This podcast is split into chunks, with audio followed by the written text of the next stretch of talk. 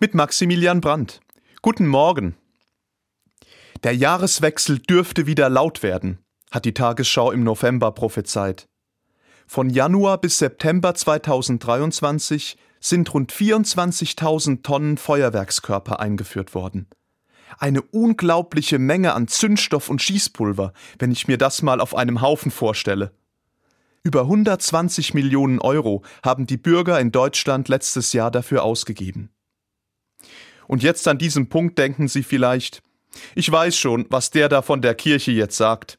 Der will das alles wieder madig machen und allen, die gerne böllern, ein schlechtes Gewissen machen. Wegen all der Not, die in armen Ländern oder auch vor unserer Haustür ist. Nein, das will ich gar nicht. Zugegeben, ich zünde selbst keine Raketen.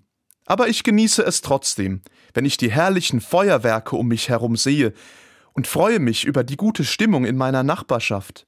Gern auch zusammen bei einem Glas Sekt. Ich finde es gut, wenn Menschen das neue Jahr auf diese Weise begrüßen.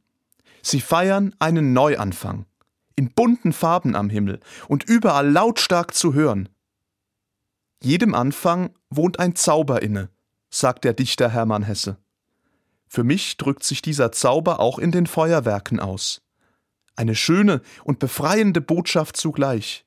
Ich darf neu anfangen. Nicht nur in der Silvesternacht, auch an jedem Tag. Ich nehme mir vor, im neuen Jahr öfter mal daran zu denken. Jeder neue Tag trägt den Zauber eines neuen Anfangs in sich. Und das Feuerwerk das kann ich mir ja dazu denken.